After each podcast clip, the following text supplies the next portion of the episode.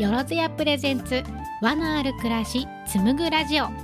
この番組は福島県南相馬市にある呉服店よろずやの若女将とスタッフが大好きな着物のあれこれや和のある暮らしについてあくまでもゆるく会話する番組です。女性ならではの仕事や家庭子育ての話から地元の話など何が飛び出すかはお楽しみに。はい。ということではい。第4回目あっという間の4回目ですね。順調じゃないですか、ね。ちょっと間空いたけど。ちょっと間空きましたちょっねとねちょっとね、うん。なんかねお盆とかあったからね。うん。お盆ねね。休み。一応お店も休みだったし、ちょっとお休みいただいて。三つ間さん何してました？もうねずっと家にいました。いずっと家おにまあ天気もねね悪かったね、はい。お盆寒かったね。そうなんですよ。もうあんなに暑い暑い言ってたのに、うん。お盆寒くて寒くて本当に毛布かぶって寝てたしなんかクークーラーもつけなかったかな。うん。天気悪かったからね。そう。ねなんか子供連れてどっか行こうかなって思ってもね海に行くようなあれでもなかったし。ないね。本当にもうそう。もうはお墓参りってもうびっしょびしょになっちゃったからね。傘さしながらお墓参りなんか久しぶりでしたよ。そうそうそう。そう。線香に火つけてもすぐ消えるみたいな。うちつけなかったもうあつけなかった。あつけなかった。どう消えちゃうからやめようっつって。あそうね。でもねお墓参りも無事、うんでももう本当にもう8月も終わっちゃう終わっちゃう、ねえ。終わっちゃうね。今月ももう終わるんだと。月末近づくと毎月思うけど。そうなんですよ。なんかねなんかほらこうそういうなんか天気が悪いので、うん。こうこう高校野球とかもなんかこうちょっと伸び伸びになったりねとかね。なんかこんだけ伸びたのは史上初だとかっていう話ですけど、もう本当にいろいろねなんかずれ込んだ8月なんですけどね,、ねもう何をしてたんだろうっていう8月でしたね。うん、なんか8月結構バタバタね。まあお盆休みあったのでちょっとね、うん。休み長期休みがあったのもありましたけど、うん。あっという間に月末でした。そうだね、うん。早かったね。早かったです。なんか本当に今年に入ってからも早いけど、うんなんかもう7月8月なんかね暑さがひどいなと思いながらもねやっとお盆休みだと思ったらお天気悪かったね。あ新妻さんワクチン終わったんだよね終わりました。いや2回目終わったとひどかったです。やっぱりなんかみんなそういうねね。熱は出なかったんですけど頭痛。もう次の日ずっとダウンし、まあ、ちょうどお盆休み前に受けてお盆休みに入るように調整して受けたのでうん。まあお盆休み初日ずっとグロッキーでした。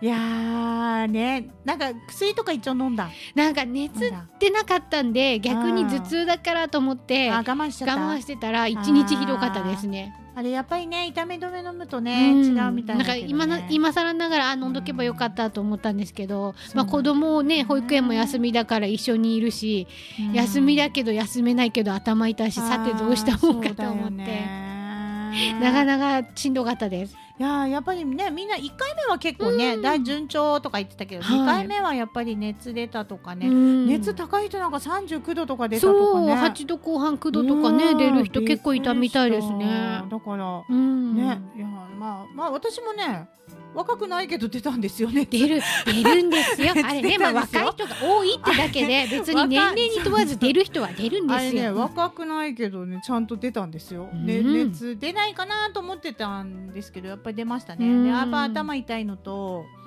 なんか歯が痛くて私もでも歯痛かったです。なんかずっとなんかこうあの何ですかあの。台風とか来る前の気圧下がった時に痛いみたいなずっとなんかこうムズムズするっていう私かなんかあの奥歯のそうなんですよ。変なとこね。なんか歯痛いしうんうんうん。頭痛いしなんでかこう親知らずがうずくっていうかな。親知らず生えてなかった。例えが分かんなかったもう大人だけど親知らず生えてない。一本まあでもほら最近のほら出来事で親知らずねこの弱いねもうねいいあもうなんだかんだアラフォーに近いんですけどね今更ながら歯医者さん行ったらねなんか親知らずちょこんと出てんの気づいてましたって言われて一番のショック最近の。もうすごいよね。親になってから親知らず生えてくるってすごいよね。先生に思わず「えこの年で入るもんなんですか?」って聞いて「入るんですね」って先生に言われて、本当にそのなんかいろいろ持ってるよね。ね持ってるね そっかじゃあそのうずく感じうがずく感じはねまだまだちょっとわかんない。わかんないかそっかそっか。そっかちょっと脱線しちゃったけど。まあ脱線したけどでもそうね親知らず生えてなかったね。生えてなかった。うん。いやこれから生えるかもよほら。でもね上はねもう入るスペースないなんかもう上は入る気配はないって言われて、うん。でも今回下だったんですけど下の花だったんですけど、下も多分顎のスペース時にうん。全部多分生えてこないから、とりあえずどうなるか様子見しましょうって言われて今一生懸命歯磨き頑張って。あーでもなんか変な風に生えちゃうとね抜かなきゃいけない、そうなんですよ。だから怖いなと思って、そう。うん。この年になってね本当にねい。ろいろ人生なんか長く生きてるといろいろあるねそうゆかさんにずっとね「いや私親知らず一本も生えてないですよね」とか言ったのに、そうそうそう。で も大人なのにみたいな子ね供産んだら生えてきた。だからびっくりだよね。子供産んだら急に親知らず生えてきた。すごい。三つ葉さんいろいろ持ってます。いやまあとにかくまあワクチンもねそうですね。2回終わって、はい。いや本当ね歯まで痛くなると思わなかったからね。いろんなやっぱりねそう人によって症状違うんですよね。違うんですけどね、うん。まあ一応まあワクチン2回終わってもなんかまだまだね油はい。断できないのでね,、ね。しっかりねコロナウイねルスね感染防止対策はしていきたいなとは思ってますすけどねはい本当に気をつけないとね。うんそうですね。はいということでじゃあ今日もこんな感じではいまた始めましょうかね。はい、よろしくお願いします。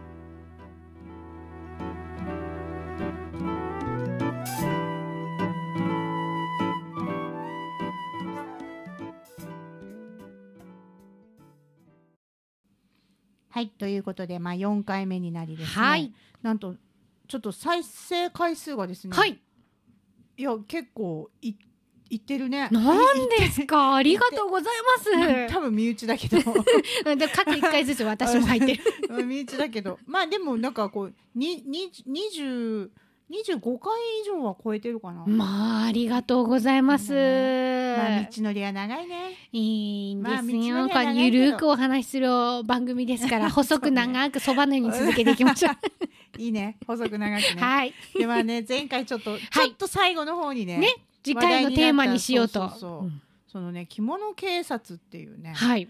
着物着ない人はねあまり聞かないキーワードかもしれない、着着物警察っていうそのキーワード自体が。はい。ねやっぱ着物業界の人だとうん着物警察って一度はね耳にしたことあるかもしれないですね。ことあるんけどね。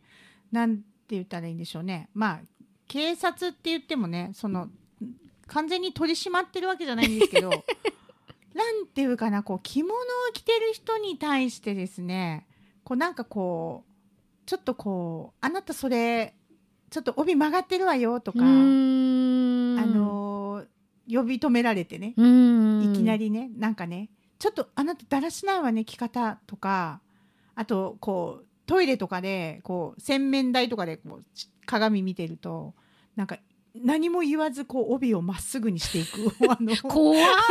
怖っ。いるんですよね。おそらくそのまあ取り締まられる方って多分若い方ですよね。そうなんですよね。まあ要するに、まあ、着物を着ている人たちに対してなんて言うんでしょうねその着物の着方もしくはコーディネートとかのなんか違反を違反？違反っていうのもなんか変なんだけどね。なんかうん結局なんかこうね指摘する人たちのことを、まあ、着物警察とかってあのまあね業界では言うんですけど、ねその組み合わせっておかしいじゃないとかね、なんかその帯締めおかしいわよとかね。大体さ若い人がさターゲットにされちゃうんだよね。なんでだろうね。なんか若い人ってなんかあなんかこう年がこうある程度こう重ねていくとあもう若い子って何も知らないのねってなるのかな？まああとはやっぱりこうね その、あもうそんな着方じゃダメなのよみたいなこうつい口出したくなるんじゃないですか、やっぱり年代的におそらくねそそのちょっと、うん。まあ上の方が多いのかなと思うんですけど、そうやって指摘してくださる方って、ぶっちゃけおせっかいなんだよねきっとね。あのぶっちゃけ言っちゃうと。言っちゃうとね言っちゃうとねおせっかいなんだよね。そう多分着てる人からすれば、いや私自由にこれで着てるんだからほっといてよって言いたいんでしょうけどうん。急に逆にね見ず知らずの人にそんな言われたらちょっとびっくりしちゃうじゃないですかそうそうそう言われた方もだから。さなんか意外とさその着物警察とかで指摘されてちょっと心が折れちゃって、はいはいなんかあのもう着物なんか着てこうなんか出かけるとなんかまたいろいろ言われるんじゃないかってほらやっぱナイーブなさ若い子とかはそう思ちゃうわけだよね。うんでこれ不思議とさでもさ洋服の時って絶対言われないじゃない、ねまあちょっと変わった格好してんなぐらいだとしても、うんそうだよねよっぽど言うってないじゃないですか。うんないよね、うんよっぽど真っ裸だったらほら あのそれ別の意味で使う。それガチの警察で捕まりますから。だでも本着当に物警察じゃ捕まる。ほらファッションだから着物もねうん、そうですね。自由でいいと思うんだけど、うんで洋服でなんと例えばさほら変な服をね着ててなんかちょっとあなたその洋服おかしいんじゃないとか言わないし、うん。だってねあのズボンのファスナー全開の人にさ「開いてますよ!」とか言わないでしょ。なんかやっぱりなんか言いづらいじゃない。それはね分かっててもちょっと言いづらいですよね。言いづらいよね。うんうんうんでもさなんかおなんていう着物だとさちょっと帯留めちょっとずれてるわよとかさお太鼓曲がってるわよとかね。襟がなんかおかしくない？とか言っちゃうんだよね。ゆかさん着物警察に遭遇したことありますか？あありますね。あるんですか？あるあるある。なんかあのーあら着物なの？うんとか言われて、あそうなんですって言って言ったらなんかこういきなりこう襟とかガッガッって直されて急に？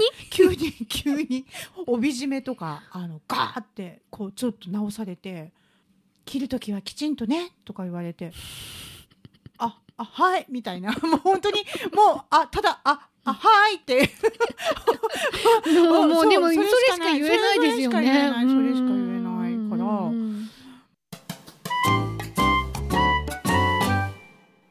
なんだろう。なんかさ着物って別にさあの着方の正しいとかってないんだけど、うん。なんとなくこの着物の、うんなんかこう歴史をこうなんか紐解いていくとこう昔はもちろん着物ってほら普段着だったし、はい。自由にみんな好きなように着てたけどだんだんだんだんこうなんていうの？今日の日本の伝統っていうことでこうなんか着物業界でこう例えば結婚式のフォーマルの時は、はいはい。このぐらいの格のある着物でうんうんうん行かないとちょっと恥ずかしいとか、なんかそれに付随してこう昭和40年代になるとこう着物の着付け教室みたいなのがほら始まってきて、はいはい。例えば、うん。えっとじゃあ雪の長さはこのぐらいじゃないととか、うんうん。うん襟はこうきちんとこう出さないととかね。白いこう、うんうん。半襟を出すのにはこうなんかこのぐらいの長さとか、うんうんおはしょりっておはしょりってあの帯の下にこうあのちょこっと余った分のね着物をねはい。出すんですけどね、おはしょりって言うんですけどね。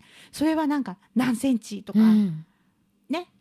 なんかこうなんかそういうなんかこうき決まりっていうかルール？まあ着付け教室とか行くとやっぱりねある程度うん。そう教わるところはあるのでね。そうまあなん。かそれがなんかもうイコールマナーみたいな感じにになっちゃったのかな？だからうん多分変な着方をしてるとなんかマナー違反みたいにはい。着物警察の人は思っちゃうのかな。うんうん。着物ってそう着るものじゃないわよみたいなみたいな。そういうのが思いがあるんですかね。新妻さんは着物を着始めて、はい、私、まあ、言って、まあ、自分でちゃんと着るようになってうんうんうん。まだ23年とかそのぐらいなので、まああんまりそんなにね、うん。ちょっとお出かけの時に着たりとか、まあ、うんお店の売り出しで着たりとかぐらいで、うんうんうん。なので、まあ、あんまり外に行って逆にね「あら着物素敵ね」とか言われることはあっても、逆に外に行って言われることはな、うん今のところまだないですね。うん。多分だからまあ正直ね田舎より都会の人の方がもっと着物人口多いだろうし。ななんかなんでこう着物のお店とかなんかうんリサイクルショップだったりうん古着屋さんだったりとかももうちょっとねまあね。あるだろうから気軽にこう着物に手が届く人多いと思うんで逆にね田舎より都会の人の方が言われやすいのかななんて思っちゃったりしましたけど。ねえどうなんだ。でもさ、うん。でもその着物警察の人ってさこう自分は着てないんだよね。あの あの着物着ててね着物の人を直すんじゃないんですよね。自分洋服なんですよね。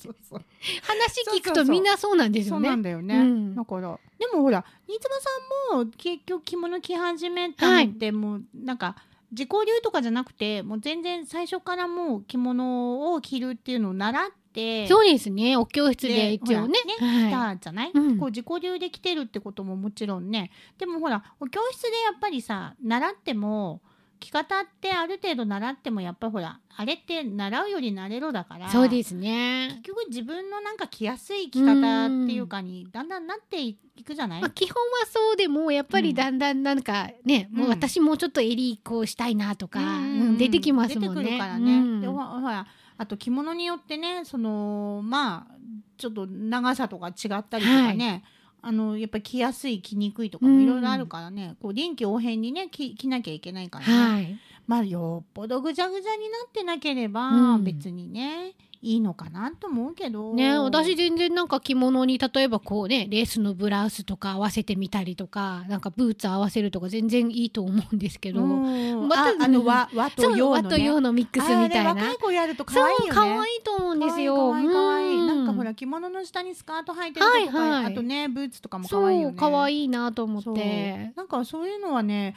やっぱ若い子のこうなんていうんだろうアイデアと発想ってすごいよね、うん。あそのね、うん。あ着物にベレー帽可愛いなとか。うんあるあるある。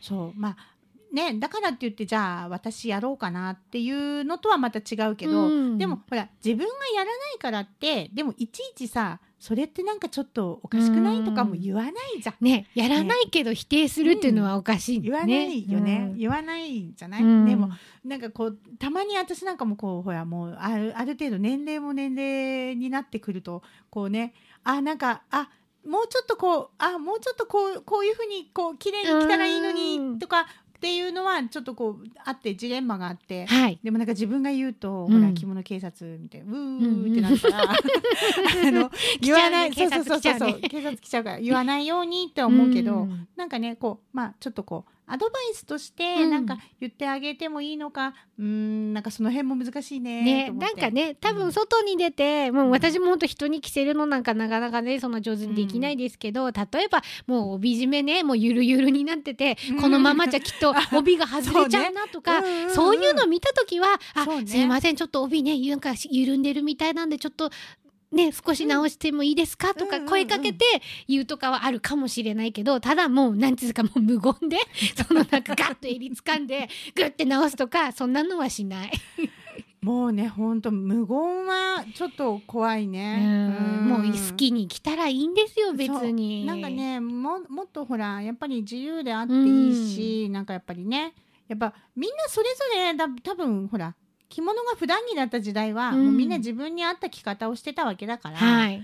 ね、でほらこの着方だけが絶対もう正しいっていうのもないし、うん。だからこう逆に言うとさなんか着物をなんかこう楽しんでうん楽しむとかそういうこと知らない人の方がなんか着物警察になってたりするのかなと思っちゃう。なんかうん。もう多分ねこうあるべきみたいなのでね、着物とはみたいなやっぱり考えがね、うん。あるのかもしれないけど。ね。うん。まあねでもさもっとこうねまあみんながみんながみんなほら全員にね着物をさ、着た方がいいよっていうあれでもないけどでも本当に楽しんで着たいなっていう人たちの気持ちをこうなんかこうのモチベーションをねこうさ下げるようなね、うん。こうねせっかくね、なん。あ初めて買った着物でね 外お出かけしてみたんだ。今日はっていう時にね。そんな着物警察に遭遇した日にはねもうちょっとねこの着物見るたびにあ本当に。これ言われたなって思い出しちゃうじゃないですか。そんな悲しい思いはしてほしくない。とでほら若い子にもねやっぱりほら若い子の方が逆にそういう和の文化とか興味があって、なんか自分なりのでもほら自分の個性を出したいとかって言ってね、着る子もいるかもしれないからやっぱねそういうのはこうなんか逆に大人だったらこうなんかねもうちょっとこう温かい目でね、うん。見てあげたらどうかなね、あなんかそんな着方もね今着物あるんだぐらいのねうんうん。おおらかな気持ちで見守ってほしい。そういや確かにねほら結婚式とかあ本当にそのそういう時ね、こうお呼ばれで、うん。その自分のためじゃなくてその人はい。のために着る時は装うねそういうしきたりの時はやっぱりきちんとある程度のやっぱマナーは必要かもしれないけどね、うん。まああんまりがんじがらめになっちゃうとさ、ね着物もね。本当にね普段ね自分のおしゃれで楽しむ着物に関しては、うん。本当警察の人ごめんなさいっていうう、んごめんなさいって感じでね。私たちもなんないようにね。気をつけないと。ね、私たちがもし声かけるような時があれば そういうなんかちょっと危機的状況に陥りそうだなとかそういう時だけだと思う、本当 そうそうそうなんか本当にもうこのままあと一歩前に踏み出したらもう全部崩れちゃうみたいな時おお太鼓のところがちょっと引っかかりがねとか そういう時だけだと思います。けどねはい、まあ、まあ私たちもまあまだまだうん、この業界じゃまあまだまだま新参だまだちょっとね若手の方なのでね若手ねねそうそう新参者なのでねそうね、ま温かい目でねそう温かい目で見てください、こはいのラジオも本当に温かいね気持ちで聞いていただければと思います、またね次またあこれを聞いた方がなんか面白いの喋ってんなと思ってね 第5回目も6回目も聞いてもらえたらありがたいです。そうですね。はいまあというわけでね、はいまあそんな話題で今日はあお話ししてみました。はいはい。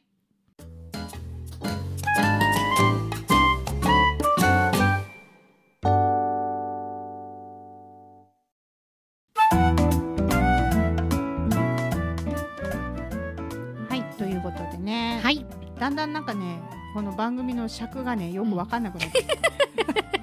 長かった。なんかね最初第1回目ねちょっと短かったの。1回目ちょっとね。ちょっと短かった、はい。で2回目ちょっと長長なんかいい感じになって。うん。3回目ちょっと長くなって。うん。